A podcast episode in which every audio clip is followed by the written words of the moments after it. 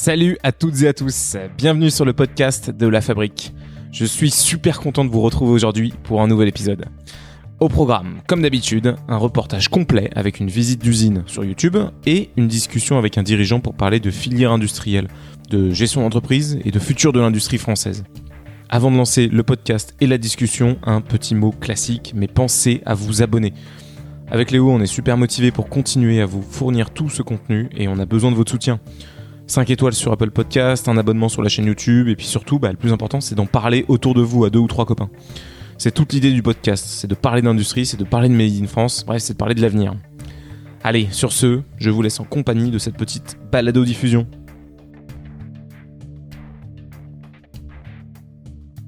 Et ben salut à tous, aujourd'hui euh, on est avec Nicolas. Enchanté Nicolas. Aujourd'hui on est chez Sobag, l'entreprise que tu as fondée il y a quasiment 10 ans. On va parler de ça pendant tout le podcast, on va parler de la mission, de ce que tu avais imaginé, de où on en est aujourd'hui et de là où vous voulez aller demain.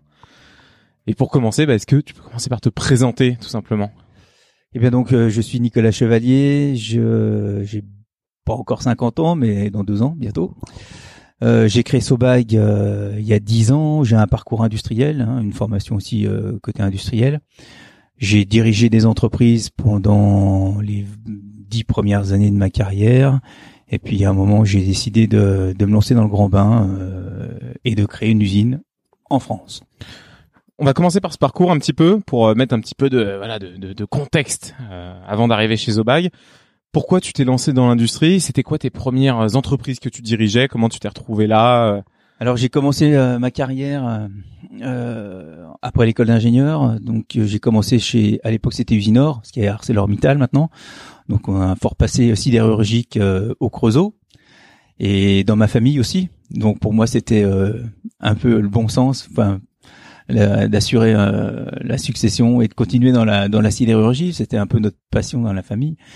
Et puis euh, peu de temps après, j'ai fait trois ans comme ça en région parisienne. Et puis euh, j'ai voulu me rapprocher de, de mon territoire, donc la Bourgogne, et puis en particulier la, la région du Creusot. Et puis aussi parce que euh, ma femme m'y attendait depuis trois ans, donc ça commençait à, à durer un petit peu. Et euh, donc je suis revenu ici et j'ai changé complètement de secteur parce que je me suis retrouvé dans le secteur de l'emballage et déjà du big bag. Donc ça c'était en 2001.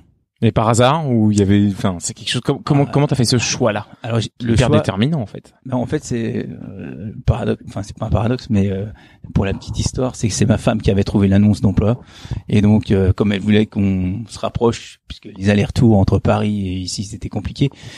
Euh, donc c'est elle qui avait dit bah tiens il y a une annonce dans le secteur pour un poste de directeur d'usine donc ça serait bien si tu voulais postuler. Sinon, euh, je pense que ça va être compliqué. Bon, à l'époque, quand on a 24 ans euh, et qu'on veut commencer à construire quelque chose, bon, vaut mieux être euh, proche que trop loin. Et donc je, je suis arrivé ici. Je suis, enfin, je suis revenu ici et puis j'ai commencé comme directeur d'usine. Et puis au bout de 3-4 ans, je suis devenu directeur général. À quel âge tu deviens directeur d'usine? J'avais 27 ans. 27 ans, déjà directeur d'une usine Avec combien de salariés? Ouais, on était 35, 30, oui. 35 personnes. Ok. Mm. C'était comment cette première euh, grosse euh, immersion euh, après ces trois années? Mais là, tu, tu prends en charge une usine complète. Alors déjà, à 27 ans. Ah, déjà, ça a été un choc pour moi au départ parce que euh, j'étais, enfin, j'ai dit, j'étais très orienté technique et puis quand je suis arrivé dans le secteur de l'emballage et que j'ai vu un atelier de confection, et je me suis dit, bah, je crois que je vais m'ennuyer là. C'est, euh, je vois pas, on fabrique des sacs là-dedans. C'est, qu'est-ce que je vais pouvoir faire euh, Enfin, je, je voyais pas très bien le l'aspect euh, l'aspect technique du produit et puis surtout euh, les, les, challenges qui, qui, m'attendaient quoi. Et puis en fait, ben, 20 ans plus tard, je suis toujours dedans. Et puis on continue d'en apprendre. Ça, ça n'arrête jamais. Donc alors pour répondre à la question, bah, qu'est-ce que ça fait 27 ans directeur d'usine euh, déjà, c'est une belle chance d'avoir une opportunité comme ça. Alors ça, c'est grâce à un groupe finlandais à l'époque qui et en plus euh, dans leur culture, ils ont plutôt tendance à donner euh, des responsabilités à, des jeunes.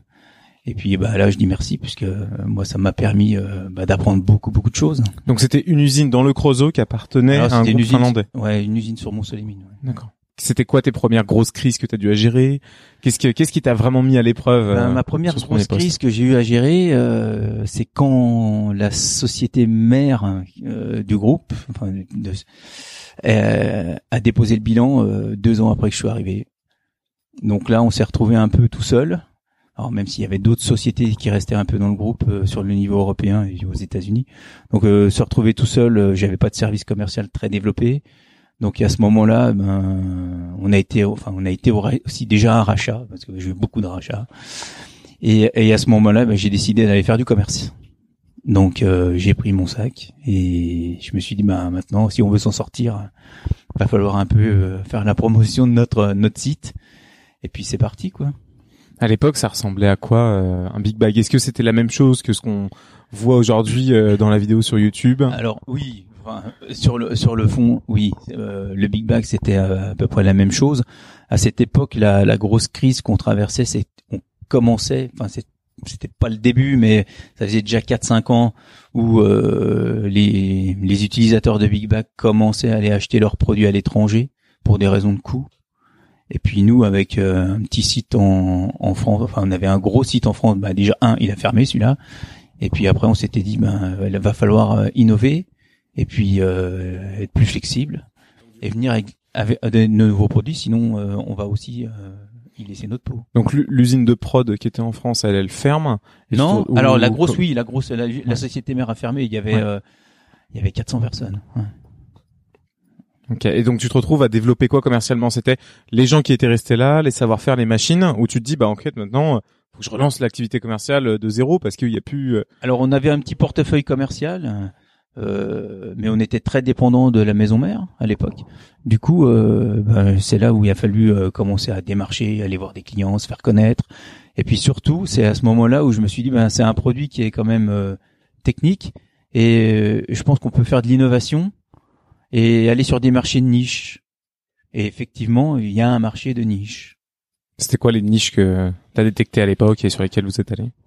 Alors, on, on est sorti un peu du, du contexte euh, Big Bag pur, parce que euh, moi, je sais pas si vous l'avez vu pendant la visite aujourd'hui, mais je pense pas. Mais on a un produit un peu particulier que j'ai développé pour les, les friophilisés des spécial cas, des Kellogg's. On a vu les sacs euh, bleus là. Ouais, c'est ça. Mm. Donc euh, ça, c'était un produit qui était complètement nouveau. Euh, on a on, on est parti d'un Big Bag et on a dit bah tiens, on va enlever la toile et on va Qu'est-ce qui garder reste? Et voilà, exactement. Et, ça, c'était aussi déjà à l'époque une demande de, de Kellogg's qui voulait un produit facilement recyclable, donc plutôt monomatériaux. Et, on a testé, puis finalement ça a bien marché. On a lancé aussi euh, tous les tous les big bags pour la collecte des déchets, les- pour les conteneurs semi-enterrés. Donc là aussi, il y avait euh, un marché en développement. Euh, ça, c'est les conteneurs semi-enterrés qu'on peut voir dans les collectivités, sur les aires d'autoroute, euh, en montagne. euh. Quand on va acheter son verre là dans des dans des, des espèces de petites bennes là par terre. Oui. En fait, il y a un big bag à l'intérieur. Il y a un gros big bag à l'intérieur. Ok, ouais, ouais, d'accord. Jusqu'à 5000 litres. Hmm. Donc il y avait ces marchés-là, et puis après, ben, il y a les marchés plus spécifiques avec euh, ben, tout ce qui est maîtrise du risque électrostatique, euh, la pharmacopée, l'agroalimentaire. Donc là, il y avait aussi des gens avec beaucoup de contraintes, et et puis on cherchait des des applications plus techniques où là on pouvait mettre plus de valeur ajoutée sur les produits. Et l'idée, ben, de travailler sur le le coût total de possession, ce que je disais, euh, on en discutait tout à l'heure, c'est euh, d'avoir un produit qui peut peut-être coûter plus cher, mais qui dans l'utilisation entre l'acte d'achat et euh, la fin du cycle de vie, bah, finalement, il est plus performant et il coûte moins cher. C'est parce que il va durer plus longtemps. C'est parce qu'il va être utile pour plus de situations. Oui, c'est parce qu'on va pouvoir améliorer euh, le, le- le- les chargements produits dans, dans, un, dans un camion. Bah, par exemple, euh, sur certaines applications, on a mis jusqu'à 20 25% de produits en plus par camion. Alors c'était déjà il y a quelques années, et quand on se rend compte maintenant du coût du transport et l'impact que ça a, ben là, ça a vraiment encore plus de sens, quoi. Donc c'est un travail par exemple là typiquement sur la forme pour pouvoir ranger parce que donc dans un big bag on met en fait tout type de produits finalement euh, des matières premières euh, des des produits transformés qui vont soit d'usine en usine soit des entrepôts j'imagine? Oui. Et euh, derrière, toi, le but, c'est que, bah, en fait, sur toute l'étape euh, du cycle de vie du produit, tu optimises. C'est ça, c'est L'ensemble des- l'optimisation. C'est aussi, par exemple, euh, euh, travailler sur un, un produit qui va qui va désaérer et qui permet euh, euh, au Big Bag d'être rempli plus vite et d'a- d'avoir plus rapidement de la stabilité. Ça, on parle, euh, on a des produits, des pulvérulents qui ont très très faible densité et qui se comportent comme de l'eau au remplissage, donc très peu de stabilité. Du coup, euh, là, on avait développé un produit qui, qui désaère plus vite et euh, vous pouvez remplir trois fois plus de Big Bag à l'heure, par exemple. Tout ça, c'est euh, donc cette industrie que tu découvres petit à petit Oui. et pendant, dans laquelle tu vas travailler pendant quoi Plus de 10 ans, c'est ça? Ça fait 20 ans bientôt. Et euh, avant, avant de monter Sobac, j'entends. Ah oui, avant de monter Euh, Sobac, et oui, là, 10 que- que- ans. quelles sont les peut-être une ou deux grandes étapes dans ce parcours? Euh, Peut-être des changements de boîte. T'as parlé de rachat, des changements de fonction ou d'échelle peut-être? Ben, je dirais euh, donc quand je suis devenu directeur général en, en 2004, donc euh, mon objectif c'était de développer et de pérenniser le site français, ce que j'ai fait jusqu'en 2010, 11, et ensuite euh, suite à un nouveau rachat par un autre groupe, euh, j'ai eu des expériences euh, à l'international. Donc j'ai travaillé en Turquie. J'avais déjà pas mal de contacts avec des sociétés turques, mais je et je suis allé monter une usine au Maroc. Alors là, ça a été euh, pour moi euh, bah, une expérience humaine forte déjà, euh, d'aller euh, sur un autre continent où je dirais les attentes des gens sont différentes euh, euh, des attentes des Européens de l'Ouest et une autre vision de, de la vie un peu aussi. C'était ça, c'était très intéressant. Et puis pour moi, ça a été euh, un gros challenge parce que j'ai monté l'usine tout seul de zéro. Donc ça a été, euh, j'aime, je l'appelle un peu ma mission Colanta. Ça, c'était euh, vraiment euh, une, île déserte et il fallait tout construire. Donc pour moi, ça a été le moment où où je me suis remis dans une, dans une grosse dynamique. Et puis euh, bah, ça s'est plutôt bien passé. Puis quand même, au bout d'un an, euh, encore un peu éloigné de ma famille, j'ai décidé de, de revenir en France et puis de me dire, ben allez, ce que j'avais commencé il y a dix ans auparavant et qui était un peu en stand-by euh, suite au, au rachat par de nouveaux actionnaires, j'ai dit, bah, je vais le faire moi-même. Tu parles de quoi là De pérenniser l'emploi? Ouais, de recréer, de pérenniser l'emploi, d'a- d'aller sur de nouveaux produits de niche et, et puis faire de la masse production comme on me demandait de faire. Euh, voilà, la mission c'était de monter une usine à, à 2 millions et demi, 3 millions de big bags par an. Et puis bah, en fait nous on préfère faire moins mais euh, des choses plus plus techniques, plus intéressantes. Et puis qu'on a plus de plaisir à, à proposer aux clients quoi, avec un vrai travail de développement. Ok, donc c'est ça, c'est les un peu les pierres, les fondamentaux de, de- qui vont qui vont amener à créer Sobag. euh, Oui. Et puis c'est mes fondamentaux à moi, donc en fait j'y suis revenu et c'est là où je prends le plus de plaisir. Pour moi, c'était important aussi de reprendre du plaisir, euh, même si j'avais eu une belle expérience au Maroc, euh, mais revenir revenir euh, bah, déjà dans ma région de cœur et puis travailler aussi ben, pour pour développer l'économie française et ça c'est aussi euh, pour moi une chose importante. Ouais. Donc c'est quoi si on peut lister un petit peu les les fondamentaux sur lesquels tu te bases pour lancer cette entreprise en plus seul aussi euh, à l'époque? Tu décides de, faire ça tout seul ou t'as déjà une équipe? Disons que je suis plutôt bien entouré et puis j'ai des gens qui, me font confiance, alors que ce soit euh, des gens qui travaillent avec moi, des collaborateurs.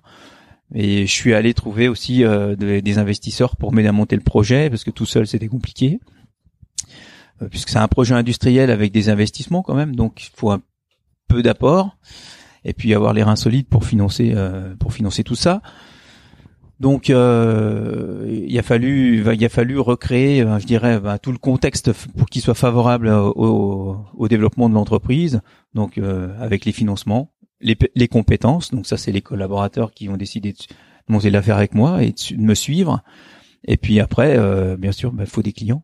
hein. Donc il faut aussi avoir un petit portefeuille de clients euh, qui sont intéressés par la démarche. Alors à l'époque, on peut qualifier cette démarche d'une démarche RSE, puisqu'on était sur de la relocalisation, de la réindustrialisation, c'est ce qu'on entend parler tous les jours maintenant. Et puis euh, l'idée, je vais pas parler de souveraineté, mais on peut le rajouter aussi. Mais c'est c'est ça. Puis avec tous les problèmes d'approvisionnement en ce moment, ben on voit qu'on était peut-être dans le vrai déjà il y a dix ans. Et, ce projet-là, du coup, euh, on a trouvé aussi un, des, des gens sur le marché qui étaient intéressés pour nous suivre et nous soutenir dans, dans ce développement. Tu, avais déjà des, des, commandes clients, ce qui permet aussi de rassurer peut-être un Alors, peu les, les commandes clients, elles sont pas arrivées tout de suite, tout de suite. Du coup, ça a été un peu compliqué au démarrage, mais euh, en tout cas, on avait euh, tout, on avait des gens intéressés par notre démarche. Bon, maintenant, après, c'est comme toute entreprise, ça prend un peu de temps à démarrer. Euh, il suffit, suffit pas d'acheter euh, trois ordinateurs et puis de s'installer sur sur le bureau. Là, il y a de la, il y a de l'outil, il y a du développement, il y a de la, la conformité de produit, donc il y a des homologations à passer, des tests, etc. Donc ça prend un petit peu de temps. Donc, euh, Et par exemple, les machines, est-ce que ce sont des machines que vous avez récupérées d'anciens ateliers, que vous avez rachetées Alors euh, non, non, non, on a on a acheté euh, beaucoup de produits qui étaient neufs. Et puis on avait déjà les, à l'époque des idées de développement de nouvelles machines. Bon, là ça n'a pas très bien fonctionné. L'idée c'était de développer aussi une nouvelle machine qu'on trouvait pas sur le marché, mhm. ce qui est un peu maintenant remplacé par la machine de découpe laser qu'on a dans la production. Bon, à l'idée, on était parti sur une machine commande type un peu commande numérique euh, euh, découpe ultrason. Donc, on voulait la monter nous-mêmes avec des étudiants euh, d'université qui étaient en BTS électrotech. Et puis, ça a mis un peu de temps. Le sujet était un peu compliqué.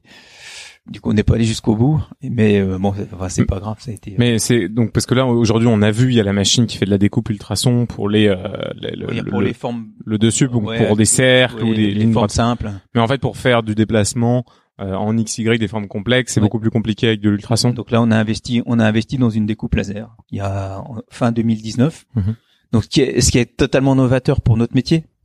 Euh, je pense qu'on est la seule entreprise qui fabrique des big bags dans le monde, qui a une machine de découpe laser. Mais bon, euh, toujours ce qu'on ce qu'on disait un peu d'être euh, d'avoir un regard ouvert sur l'extérieur et puis euh, pas juste rester concentré sur son métier. C'est l'idée, c'était de, de de se dire bah voilà demain quelle possibilité une telle machine pourrait nous amener? Alors il y a toujours le risque, donc on, investit beaucoup plus que dans une machine classique pour faire des big bags, mais derrière ça permet aussi de donner de nouvelles idées pour de nouveaux développements. Alors, euh, comment c'est venu? C'est euh, moi qui, regarde un peu, euh, qui lit beaucoup de choses et j'ai vu que le textile technique en France se développait énormément. Alors ça, c'était avant le Covid. il y avait une croissance de plus de 90% par an sur le développement de tissus techniques. Mais bon, apparemment, il n'y avait pas beaucoup de, de transformation en local.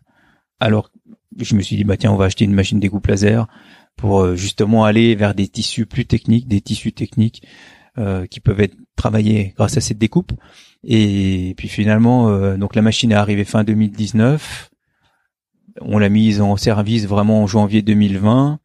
Et puis mars 2020, confinement, pénurie de masques. Et là, on a commencé à découper des masques dans le timing c'était plutôt bon mais c'était pas voulu hein.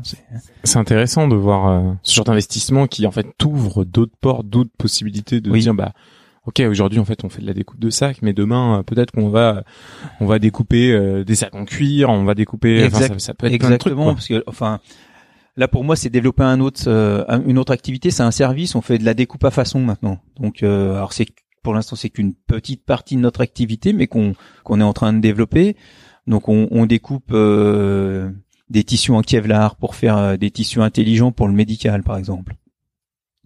On a découpé euh, des tissus pour faire. enfin, on a fait, là, on a fait que les essais. On a fait des, des essais de découpe de tissus pour fabriquer des gilets pare-balles. Alors ça, c'était avant la guerre aussi, mais bon, c'est c'est pas connecté. Mais et puis on a on a travaillé sur avec des artistes on a découpé là euh, des, des, feuilles. Euh, bah, C'était des, des, des, feuilles pour faire euh, pour une artiste suisse pour faire une exposition. Donc avec des tissus différents. On est en train de faire aussi dans, dans le mobilier de décoration. On a fait des essais. Là. Donc on, est vraiment hors big bag, mais pour nous, bah, c'est aussi intéressant parce que ça nous change un peu. de, ça nous change un petit peu de, du, du, du quotidien. Mmh. Et puis là dernièrement, on a découpé des, des tissus en lin. On a aussi découpé du chanvre et le chanvre est arrivé chez nous aussi il y a un an et demi, puisqu'on a commencé de, euh, un projet pour recréer un emballage 100% naturel. Donc on travaille avec des agriculteurs qui sont euh, basés dans le nord de la France. On replante du chanvre et puis on, retravaille toute la filière textile chanvre jusqu'au tisseur pour, euh, bah, on espère développer peut-être un, un Big Bag 100% naturel pour pour les années qui viennent. Et là aussi, dans le sens de l'histoire, avec bah, la décarbonation, l'économie circulaire, la pénurie de matières premières. Bon, on est je crois que c'est Velcorex là qui a annoncé le premier jean 100% lin, donc euh, vous êtes tout à fait dans la tendance euh, Exactement. sur les bacs 100% chanvre. Ben... bon, on, vous y travaillez quoi on, en tout cas. On y travaille, oui, on y travaille, et c'est c'est hyper intéressant puisque c'est des secteurs qui sont complètement différents du nôtre. Et puis euh, là aussi, on, on, découvre de nouvelles personnes. En fait, on travaille, ce que je disais, du, du, projet collaboratif et on met les compétences de chacun. On a rencontré des agriculteurs qui sont basés dans la Somme et ils ont une démarche, euh, ils font de l'agroécologie maintenant, donc ils, ont ils ont embauché des ingénieurs agro pour euh, faire de, de, meilleures pratiques dans la culture de la terre, mieux préserver le routier. je reprendrai une, citation d'une de ces personnes qui m'a dit euh, avant on était bête, on a on avait un outil de travail et on a détruit notre outil de travail, nous on n'a pas su en prendre soin. Donc en parlant de la terre, il a il a tout à fait raison et puis donc ils sont partis dans une autre optique et, bah, chapeau à eux. Donc on s'est rencontrés euh, via des, des amis communs et puis un jour on a dit bah tiens, euh, allez hop, on va tenter ça. C'est super intéressant ce, ce, ce, que tu décris un peu d'ouverture et de rester euh, parce que j'imagine qu'en plus en tant que toi que, que président de la société tu dois avoir aussi deux trois autres trucs à faire et à gérer au quotidien mais de rester aussi malgré tout te dire ok non il faut quand même que je reste ouvert sur la suite parce que il y a le temps court qui est la gestion d'une crise dans une boîte, mais il y a aussi le temps long de ok, mais en fait où est-ce qu'on veut aller quoi? Et ça, comment t'arrives à, à jongler avec cet équilibre? Alors, euh, je dirais que pour jongler, c'est c'est pas toujours simple. Bon, à, à, part faire des des fois des grosses journées, des grosses semaines, où à un moment on prend le recul. Euh, le soir un peu tranquille euh, ou, dimanche matin, ça permet aussi de, de se mettre à, de se mettre euh, un pas de côté ou prendre du recul par rapport à l'activité de la semaine ou du quotidien et puis de se dire bah allez voilà essayons d'imaginer un petit peu plus loin qu'est-ce que sera le, futur de la société moi je dis toujours et je le dis aussi aux gens qui travaillent avec moi je dis, ce, qu'on, ce qui est important c'est pas ce qu'on fait c'est avec qui on le fait donc euh, aujourd'hui on fait des big bags on a commencé à mettre de la découpe euh, peut-être que demain on fera plus de découpe là on est en train de regarder pour refaire une petite extension d'usine. Hein. On a déjà fait une extension il y a, il y a deux ans. Et puis euh, d'aller euh, euh, vers d'autres activités avec de nouveaux investissements. On travaille beaucoup sur l'automatisation. On a le 4.0. Enfin, on essaie vraiment de, de, de se transformer et puis d'aller vers le, vers l'industrie du, je pas dire l'industrie du futur, mais qu'est-ce que sera Sobac demain? Moi, j'en sais rien du tout. L'important, c'est de, de savoir détecter les signaux faibles et pour les détecter, il faut savoir prendre du recul de temps en temps et puis et puis après euh, faire les actions qui vont bien. Mais bien sûr, ça c'est des actions euh, moyen long terme. Si, si, on vient un tout petit peu euh, en arrière, donc Sobag en 2013, 2013 la date de fondation? On a commencé janvier 2013. Ok, 2013. Euh, tu dis qu'il y a un socle RSE en fait très fort. Alors la RSE à l'époque c'est pas encore le sujet dont tout le monde parle, c'est pas encore les directions RSE qui pullulent, etc. On en parlait juste avant, là des consultants RSE qui viennent t'apprendre un petit peu tout ça. Mais à l'époque vous vous dites vraiment et t'as une vraie vision ou est-ce que c'est un peu marketing aujourd'hui de dire bah non mais euh, voilà voilà notre vision RSE ou est-ce qu'à l'époque déjà tu t'étais dit ok non voilà nos valeurs et voilà sur quoi je veux construire quelque chose de pérenne? Ben non, euh, à l'époque euh, j'avais déjà euh, j'avais déjà construit mon, mon, plan RSE quelque part.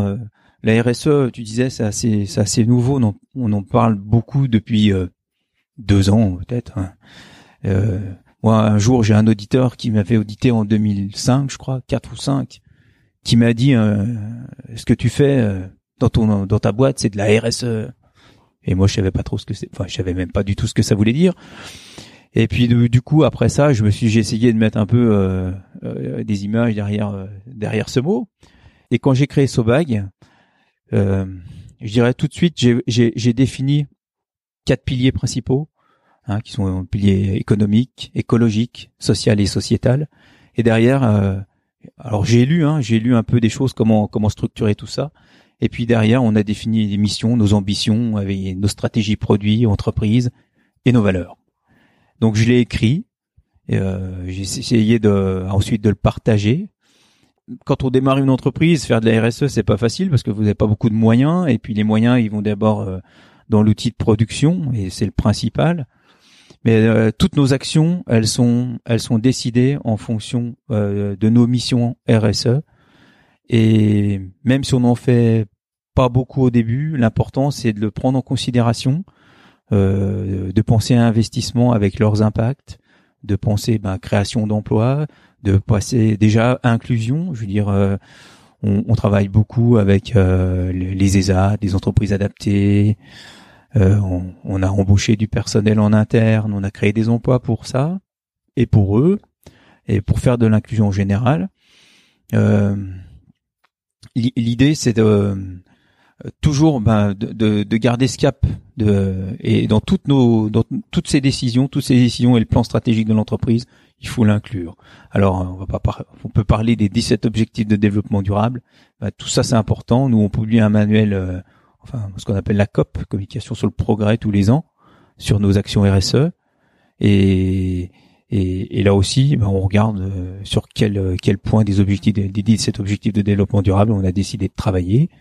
Et la grosse mission euh, depuis pour les trois prochaines années, c'est décarbonation. Et c'est quoi alors concrètement Quelles sont les actions? Parce que décarbonation, c'est un peu le truc qu'on entend partout en ce moment. Toutes les entreprises veulent devenir net zéro en 2030, 2035, 2040. Souvent, euh, en parlant énormément de quoi de, de compensation, ce qui est quand même souvent aussi très, euh, très très limite des entreprises qui prennent que le scope 1 et 2 dans leurs émissions. Enfin voilà, il y a beaucoup de pratiques qui sont aujourd'hui très limites. Hmm. Donc vous, comment t'abordes ça, le problème de la décarbonation? Bah, La décarbonation, comment on l'a abordé? Alors déjà avec des opérations, enfin, j'ai un peu de bon sens. Hein. Alors, on a fait facilement le scope 1 et 2. Là, on a fait le scope 3. Mais euh, tout de suite, ce qu'on a, ce qu'on a décidé de faire, bah, c'est de travailler sur la logistique, euh, l'optimisation des chargements. Alors, on fait aussi, euh, on a deux activités chez nous. On fait aussi, euh, on fait de la production, mais on a aussi une activité négoce. 99% du marché français ou européen, euh, c'est de l'importation de Big Bag. Donc, euh, on essaie aussi de se placer sur certains marchés. on fait du rail, on a développé le rail route pour tous nos imports containers et nos exports containers. Donc c'est quoi? C'est quand Alors on, on quand la matière arrive au port, on fait du on fait du train. Ouais, on fait du train toujours maintenant. Alors ça on jusqu'au Creusot? Jusqu'à Chalon-sur-Saône. Donc on finit les 35 derniers kilomètres en camion. Ok. Mais sinon euh, tout ça se fait en, en rail route. Alors euh, on, on, a on a installé euh, des bornes des bornes électriques. On est en train de changer le, le parc voiture en, en, parc électrique. On a 224 kW crête euh, qui sont prévus d'être installés sur le toit pour faire de l'autoconsommation. Donc on devrait pouvoir faire 40% d'autoconsommation. Le projet euh, Big Bag 100% naturel, ça fait partie aussi de la décarbonation. Ça c'est une de nos grosses actions. Et la deuxième grosse action, c'est qu'on est en train de récupérer des produits usagés euh, chez nos clients, des, des, des Big Bags utilisés et nos produits issus de nos déchets de production en polypropylène. Et on a trouvé un partenaire qui fait de la transformation à façon pour nous, donc qui nous régénère, pour refaire de la granule, et on renvoie ça chez notre fabricant de toiles pour intégrer 30 à 40% de produits recyclés dans les toiles. Alors le ratio entre euh, toile, euh, on va dire, on va dire oui, toile, toile 100% matériaux vierges et 40%, et on va dire toile 100% recyclée, ça serait à peu près 10 fois moins de, de carbone. Donc nous, forcément, bah, ça fait partie des choses qu'on regarde et qu'on veut développer. Puis on a commencé à proposer ces sujets-là à des clients particuliers, en particulier notre voisin euh, proche chez Michelin, qui est très fortement intéressé par par la démarche. Et on sent beaucoup euh, beaucoup de clients qui veulent décarboner aussi euh, leur activité.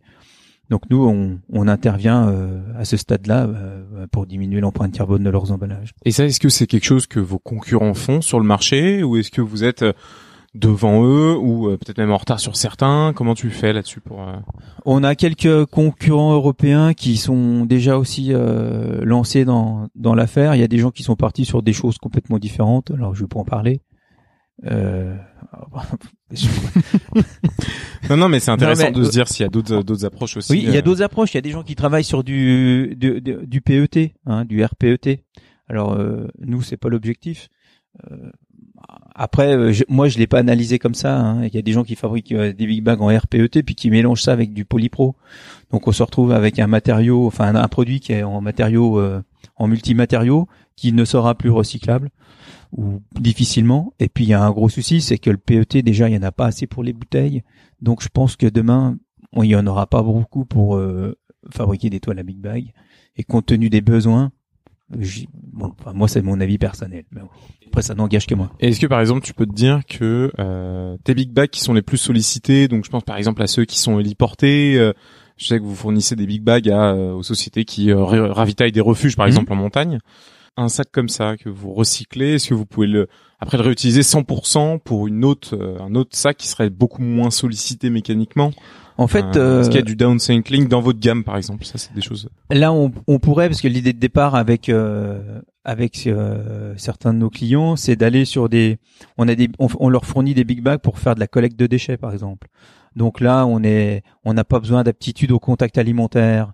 En plus, des fois, les, les, les big bags sont pas très chargés, donc on n'a pas besoin de forcément de caractéristiques mécaniques très très élevées.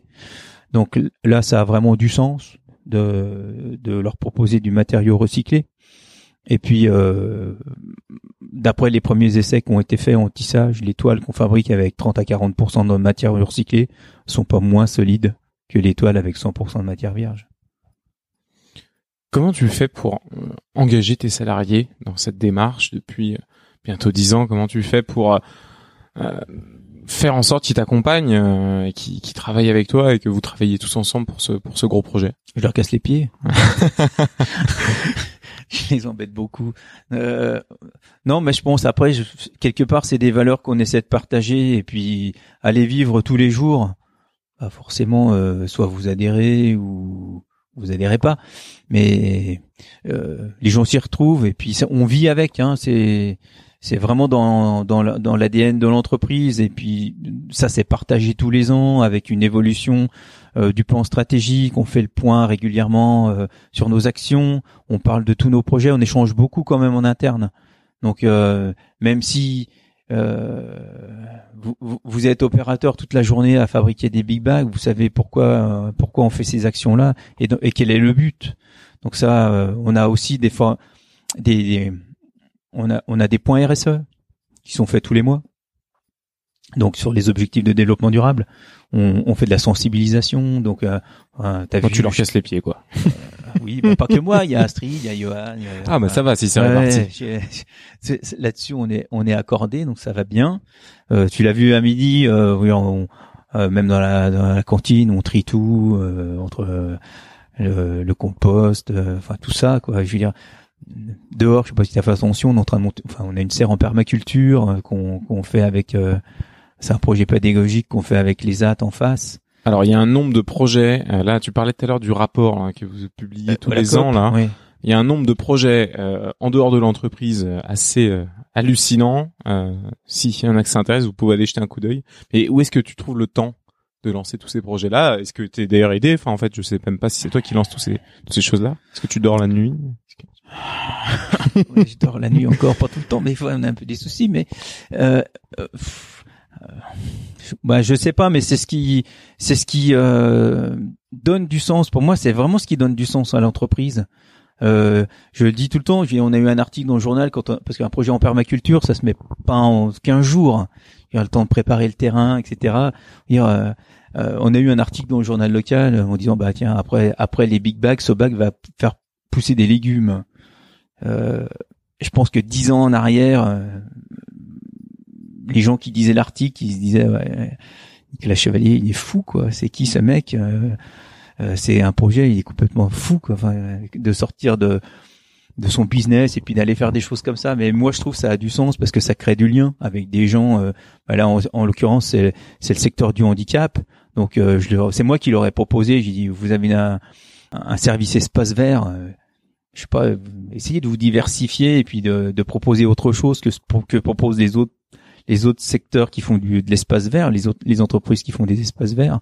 Et j'ai dit pourquoi pas essayer euh, la permaculture? J'ai dit si vous voulez, euh, moi j'ai du foncier, j'ai du terrain. euh, venez, on fait un projet pédagogique chez moi. Je paye la serre, je paye et puis allez, on fait ça. Donc euh, je pense que ce qui est, ce qui aurait pu être vu du coup comme quelque chose d'un peu loufoque, finalement euh, maintenant est perçu comme quelque chose d'un peu novateur et puis de se dire ben voilà ça ça a peut-être aussi du sens quoi. Oh là, tu viens d'utiliser un mot là, qui est le mot du sens aujourd'hui, qui est qui est omniprésent en fait chez alors pas forcément chez toutes les catégories, je pense de, de, de travailleurs dans les entreprises, mais en tout cas, je pense à déjà aux cadres en tout cas et aux jeunes qui sont enfin c'est le mot ultra galvaudé maintenant je je du sens dans mon travail euh, est-ce que ces jeunes là finalement est-ce qu'au lieu de fantasmer sur des startups des grands groupes ou autres est-ce qu'il faut pas aller euh, dans des PME industrielles en fait beaucoup aussi plus proches du terrain pour en trouver? Alors après, je dirais, je dirais c'est peut-être pas, c'est peut-être pas général parce qu'il y a encore des PME où, où l'ouverture est peut-être pas aussi importante que chez nous. Quoi. C'est euh... bah déjà celle qui accepte de faire un podcast avec la fabrique en général, c'est vrai qu'à chaque fois euh, on tombe sur des gens un peu trop, même trop ouverts. En fait, c'est presque chiant. Ce serait bien de tomber avec des gens hyper fermés et, dans, dans l'ancien temps, mais, eux ils veulent pas trop faire des podcasts pas en général. Trop de podcasts, mais non, ouais, je sais pas. Après le euh, J'aurais oui donner du sens, mais bien moi c'est ce que je veux faire avec l'entreprise. C'est euh, une entreprise, bien sûr. C'est, pour moi c'est un outil social. Donc euh, c'est c'est là où on peut apprendre de nouvelles choses, on peut créer des liens, on peut faire de nouvelles connaissances. Je veux dire, on s'enrichit beaucoup, puis on y passe quand même beaucoup de temps dans une vie, surtout avec l'augmentation de l'âge de départ à la retraite peut-être entre parenthèses. Non, non, mais c'est, euh, je pense que c'est c'est vraiment important. Et pourquoi j'ai choisi de faire mon entreprise, c'est pour avoir l'entreprise qui me ressemble et j'ai pas envie d'aller. Tu parlais de donner du sens. Bah, moi, j'ai commencé Sobag pour me, parce que j'avais besoin de sens dans ce que je voulais faire. Et c'est un vrai projet. Et puis moi, je m'éclate à rencontrer des gens. Alors, ça prend beaucoup de temps et il faut pas compter son investissement. Alors, au détriment d'autres choses des fois, mais euh, par contre, bah, c'est sûr que c'est très enrichissant. Quoi. Ouais. Euh, Soba, quand on a donc on a fait la visite complète euh, avec cette super vidéo qu'on peut qu'on peut tous euh, aller voir sur YouTube si c'est pas encore fait, euh, on voit qu'il y a un savoir-faire. enfin, il y en a plusieurs hein, des savoir-faire. Il y a un savoir-faire qui, par exemple, le savoir-faire de, des couturières qui sont ici, qui sont principalement des Et femmes. Des couturiers aussi. on mais en a un oui, il y a des Ouais. couturiers. On en a vu, on en a vu. Mais ça, est-ce que par exemple ces savoir-faire qui sont plus tellement d'actualité en France, est-ce que c'est même pas euh, une difficulté aujourd'hui de te dire bah en fait il faut que je trouve des couturiers des couturières alors peut-être qu'il y en a encore de 68 ans parce que là ils sont plus bientôt ils seront plus à la retraite hein, les gens de 68 ans Ah. Mais euh, espérons pas mais euh, comment comment tu fais? Est-ce que est-ce que vous êtes engagé par exemple dans de la formation euh, Oui, nous on travaille. euh, alors on on n'a pas de critères d'embauche, euh, enfin de formation en tout cas de départ, puisque c'est un métier qu'on apprend sur le terrain. On, on fait du tutorat, donc les gens on les choisit plus pour leur euh, leur leur valeur, euh, leur, leur savoir-être, comme beaucoup de gens maintenant. Et puis derrière, on, moi je leur expose le projet de l'entreprise. Et puis je leur dis que ici il y a tout à faire et on en fait beaucoup. Et s'ils veulent participer au projet Sobag, ben, ils sont les bienvenus. Puis nous, on leur apprend un métier. Et du coup, on on n'a pas de critères de, de, de savoir-faire pour le pour l'embauche, en tout cas pour la partie production. Hein. Donc, euh, on trouve pas de gens qui sont formés et qui sortent avec un diplôme euh, de confection Big Bang. et c'est complexe ça ou pas euh, une entreprise qui est située ici de trouver ces gens qui adhèrent à ce projet d'entreprise que que tu mènes et que vous, que vous menez? Ou est-ce que en fait pas du tout et euh, vous recevez beaucoup plus de CV qu'il n'en faut? Alors, on en reçoit des CV. Après, euh, je pense que rien n'est simple. Euh, puis après, faut quand même pas oublier qu'on a un métier qui est quand même un peu physique. Alors, on est dans toute une phase aussi d'automatisation, euh, et puis euh, d'amélioration de poste, enfin tout ça. Mais c'est euh, non, je dirais c'est pas c'est pas forcément simple quand même. Euh, mais ce qui est important, c'est que les les gens viennent. Moi, alors c'est moi qui insiste, mais euh, viennent pour euh, adhérer à un projet d'entreprise. Donc moi je leur parle plus de l'entreprise, de ce qu'est Sobag avec tout ce qu'on fait autour, que, que toujours du métier à proprement parler quoi. Ici on construit tous ensemble. Si l'entreprise avance, les gens avancent. On a des beaux exemples de gens qu'on a pu former ici. Notre responsable qualité, il est arrivé, il a commencé à la production. Maintenant, il a une licence en qualité. Donc, euh, Qu'est-ce que tu fais par exemple, je pense en partage de de richesse aussi et de par exemple de de salaire ou de part variable ou de choses comme ça? Est-ce qu'il y a des choses aussi pour euh, investir un petit peu les salariés? Quel, est ton avis là-dessus? Alors, euh, moi, j'ai un, un, un bon avis là-dessus, c'est que dès qu'on peut, on fait. Voilà. C'est euh, euh, là, on a bien vu aussi les problèmes de de- d'inflation avec euh, tout le monde parle du problème de pouvoir d'achat, mais on a fait des, augmentations assez fortes générales au mois d'octobre l'année dernière. Déjà quand, a, ça a commencé de d'augmenter au niveau des prix, et puis on a fait euh, la prime Emmanuel, hein, euh, c'était un bel outil aussi pour récompenser ses salariés. Donc en plus, bah, faut bien sûr que l'entreprise puisse le faire. On a une très bonne mutuelle euh, niveau 4 pour tout le monde. On a un plan épargne retraite entreprise. Là, on est en train de travailler sur. Faut pas oublier que l'entreprise est, jeune, hein, quand même. Donc là, on est en train de travailler sur un plan de participation. On a les chèques vacances. On a, enfin, on a quand même pour une petite euh, entreprise qui a peu d'ancienneté, on a quand même pas mal de choses qui ont été mises en place. Et puis euh, nous, on travaille les compétences. Donc c'est-à-dire que dès que les gens, on, les forme, ils acquièrent de nouvelles compétences. Ça leur permet aussi d'évoluer au niveau du salaire.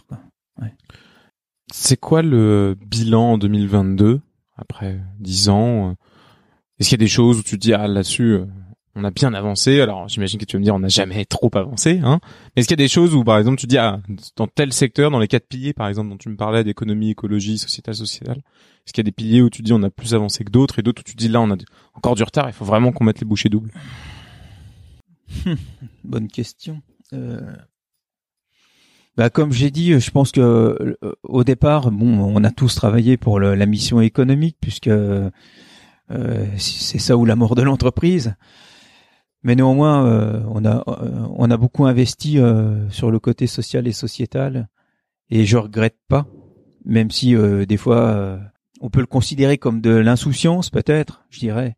Mais on, on, parlait du temps long ou du, et pas du temps court tout à l'heure.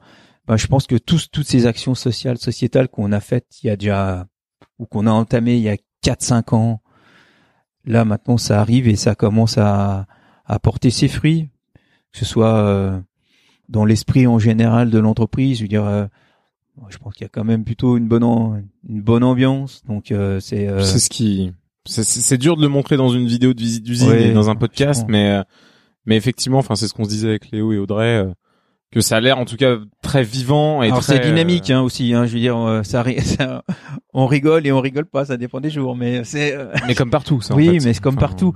Mais je pense que ça c'est important. Et puis euh, je crois que les gens qui sont là ils ont compris que c'était notre démarche elle allait dans ce sens-là et puis qu'on va dans le bon sens.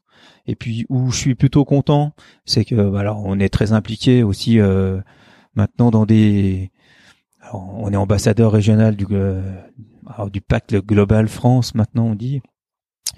Donc ça c'est important. On a une date. C'est quoi ce pacte? Le Global Compact. Donc euh, euh, des Nations Unies, pardon.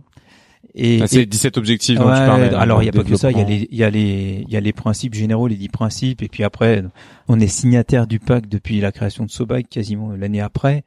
Donc c'est un peu les grandes valeurs hein, de l'entreprise et puis c'est 17 objectifs de développement durable sur lesquels on est engagé. Donc on est ambassadeur régional pour euh, la région Bourgogne-Franche-Comté, donc on a prévu de faire une date euh, en région euh, au mois d'octobre. Donc ça aussi c'est beaucoup de travail d'organisation. Notre mission, ça va être de sensibiliser aussi d'autres entreprises à, aller dans la bonne cause, hein, enfin à rejoindre la bonne cause, puis à faire des efforts pour que ça se passe, pour avoir une vision long terme et puis puis une vision court-termiste. Enfin, bon, ça pour pour pour dire, pour revenir à la question quand même, euh, je, je, pense qu'on on n'est pas forcément en retard ou ou là on est peut-être un petit peu en retard. C'est c'est sur la décarbonation parce qu'on n'a pas travaillé, enfin on a travaillé mais pas pas assez sur les les années précédentes et c'est pour ça que j'en ai fait euh, la mission principale de mon plan stratégique des trois prochaines années quoi. C'est ça, hein, plus important. Ouais. Ok. Donc, euh, où est-ce que tu vois Zobac dans, dans 10 ans? Si, si on peut faire euh, une ou deux suppositions, parce que tu nous disais tout à l'heure que tu n'en as aucune idée. Qu'est-ce que qu'est-ce que t'as ben, envie et, de quoi ont envie aussi les gens euh, avec qui tu travailles? Parce que c'est tu dis que c'est aussi ça le plus important finalement est-ce que c'est de rester travailler avec eux de continuer à aller plus loin? Oui ben dans dix ans ben, j'espère que surtout ce bac sera encore là hein et euh, que on, on, on aura atteint nos objectifs de, de dans ce moment c'est-à-dire euh, diminuer euh, largement, enfin j'espère avant, notre empreinte carbone de 50%. Donc euh, ça c'est déjà un fait majeur. Qu'on aura continué de former de nouvelles personnes, qu'on aura accueilli des jeunes. On a beaucoup, on prend beaucoup de, jeunes en stage, hein, de, de, tous les niveaux. Donc puis qu'on soit, j'espère, reconnu quand même pour tout ce travail qu'on a fait. Et puis qu'on ait réussi à créer ce lien. faut, faut retourner dans les dans, dans, les, dans les écoles, il faut retourner dans les collèges, il faut redonner l'envie de l'industrie. montrer qu'on peut être une industrie et finalement faire des choses passionnantes et que quand on, ouvre un peu le spectre euh, de ce qu'on peut faire euh, grâce à l'entreprise, ben on, on voit qu'il y a des choses très intéressantes à faire qui peuvent paraître hors cadre, mais qui finalement euh, sont d'autant plus enrichissantes pour notre quotidien et puis notre travail de tous les jours. Est-ce que tu rencontres régulièrement mais d'autres patrons comme toi qui sont je sais pas si à la pointe c'est le bon mot, mais en tout cas qui sont sensibles à vraiment à ces sujets-là avec leurs salariés, des patrons de PME, avec qui tu peux échanger aussi euh, et développer toutes ces idées-là? Oui, heureusement il y en a, et puis il y en a qu'il faut convaincre. Alors, euh, faut pas forcément les convaincre euh, par le matraquage de cerveau, mais euh, leur, leur, montrer que par nos actions, on arrive à faire des choses qui sont qui sont positives. Hein. Et puis, heureusement, euh, autour de moi, je peux vous dire que sur le secteur de la communauté urbaine, le Creusot-Monceau, il y a beaucoup d'entrepreneurs qui sont très engagés, euh, qui ont des valeurs euh, humaines importantes et, et, et, qui font preuve de bah, de motivation et qui et, et, qui font aussi beaucoup de sacrifices pour que euh, chef d'entreprise c'est bah, c'est quand même quelque chose d'assez d'assez contraignant. Euh, c'est super beau comme métier, hein, je veux dire, c'est, euh, euh, mais par contre c'est très prenant. Et puis je pense qu'il faut savoir faire un peu du don de soi, quoi. Il y a quand même beaucoup de chefs d'entreprise que moi je côtoie et qui savent faire passer l'intérêt des autres avant leur intérêt propre. Tu tu t'as parlé tout à l'heure un petit peu, si on revient sur un sujet tout petit peu plus technique, mais tu parlais d'industrie 4.0, c'est un truc dont on entend beaucoup parler très à la mode en ce moment. Mettez des capteurs partout, euh, récoltez l'information, etc. Il faut la traiter, la data, etc. Tout ça. Bon, ok. C'est quoi l'industrie 4.0 aujourd'hui? Est-ce que pour toi, c'est-à-dire c'est un vrai sujet? Euh, Est-ce qu'il faut y aller? Ou est-ce que finalement c'est pas une, un peu une bulle autour de la data? Alors l'industrie 4.0, moi j'en ai entendu parler, bah déjà comme tout le monde, hein, il y a déjà quelques années. Et puis je me suis dit, alors dans mon vieux métier de confection, qu'est-ce que ça, je vois pas trop ce qu'on peut en faire de l'industrie 4.0. Donc, euh, bah, comme je disais dans mon process, hein, euh, je, m'intéresse à quelque chose et puis après je creuse, je creuse, je creuse jusqu'à ce que je me dise ah bah tiens, finalement il y a des outils intéressants qui pourraient être appliqués chez nous et qui pourraient, euh, bah, changer aussi un petit peu le quotidien des gens dans leur travail. Euh, on parlait d'attractivité, nos jeunes sont quand même plutôt connectés, donc le monde de la tablette et de l'objet connecté, euh, c'est un peu leur domaine, enfin c'est leur quotidien. Donc euh, on a trouvé aussi des choses euh, à faire chez nous. Et ces choses à faire, elles sont simples, c'est c'est dire comment utiliser les outils du 4.0 pour amener de l'information à nos opérateurs ben, directement sur ligne, leur permettre de mieux gérer leur travail, d'avoir de mieux gérer la qualité aussi, donc d'avoir des informations qui viennent jusqu'à eux et ne plus être obligé d'aller chercher dans le papier qui est coincé dans un classeur euh, au fin fond de l'atelier. Donc l'idée c'est de sécuriser aussi un peu les process et puis de de, de mieux de mieux gérer son travail au quotidien, d'avoir une vue hein, de ce qu'on fait. Euh, on parle d'objectifs. Alors nous, chez nous, euh, les objectifs, on a un peu mis ça de côté. Euh, on a des indicateurs, des indicateurs de suivi, mais on va dire les objectifs à l'ancienne en disant euh, faut faire ça tous les jours, euh, telle heure, enfin euh, temps par jour ou temps temps à l'année. puis l'année prochaine, il faudra en faire 5% de plus, etc., etc. Ça, on, on, fait pas ça. Mais par contre, si on veut travailler, il faut quand même avoir des indicateurs des disponibles. Donc ça, on les a. C'est ce qu'on est en train de mettre en place ici.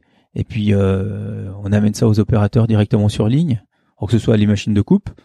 Donc là, on est allé chercher de l'information dans les machines bah justement euh, pour aller euh, trouver euh, du comptage, pour aller trouver je dirais de la fiabilité aussi dans les machines. Puis avant de recréer un poste avec une sur une machine, bah faut regarder si on il n'y a pas des endroits où on perd un peu trop de temps.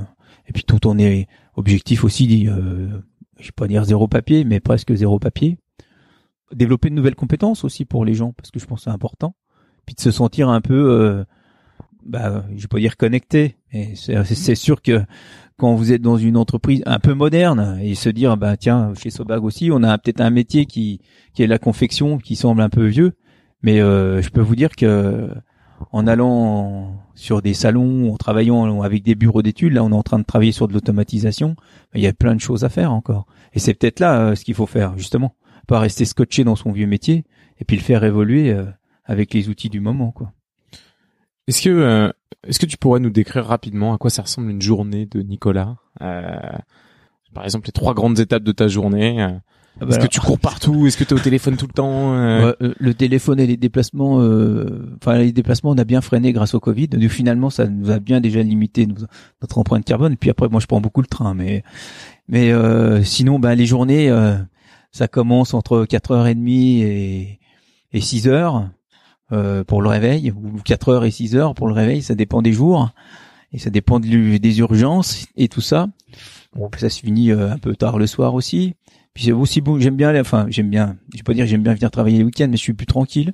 J'ai aussi souvent les week-ends, donc euh, pour prendre le. Y a pas de production le week-end ici? Bah, alors des fois on travaille un peu les samedis ou quelques-uns, on se retrouve à 3-4 euh, euh, pour, pour pour prendre un peu d'avance, pour faire de la découpe ou ou des choses qu'on n'a pas faites ou ou travailler sur des projets. Des fois on travaille sur un euh, nouveau produit, donc on n'est pas dans le rythme de la semaine.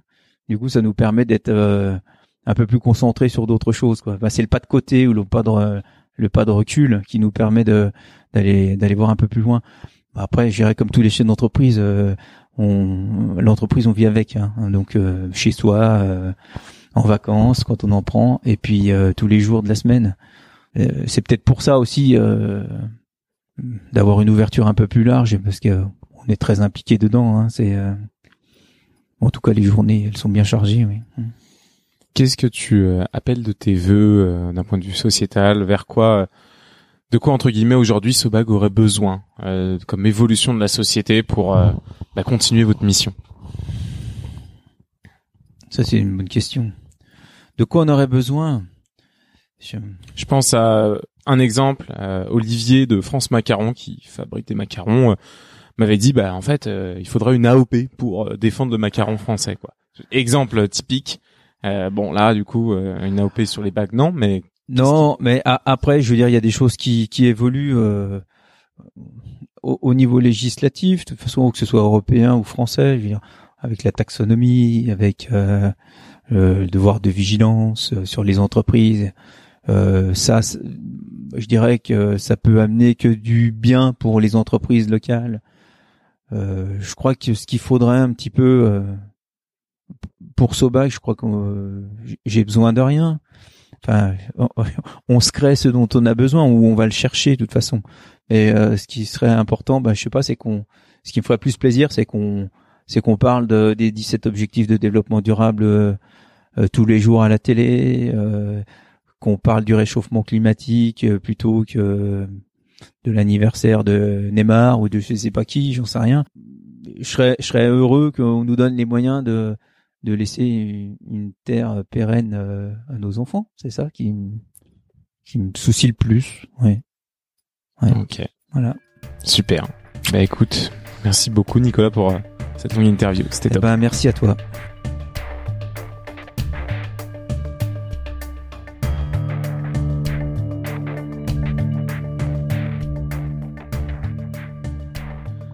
La fabrique, c'est tout pour aujourd'hui. J'espère que vous vous êtes régalés autant que nous. Vous pouvez comme d'habitude compléter cette discussion avec la visite d'usine sur YouTube. Un gros gros merci à Possible Future et à la French Shop pour leur soutien, pour toute cette saison de découverte des coulisses de l'industrie française. On compte sur vous pour en parler autour de vous et on se retrouve très très vite pour un nouvel épisode de La Fabrique.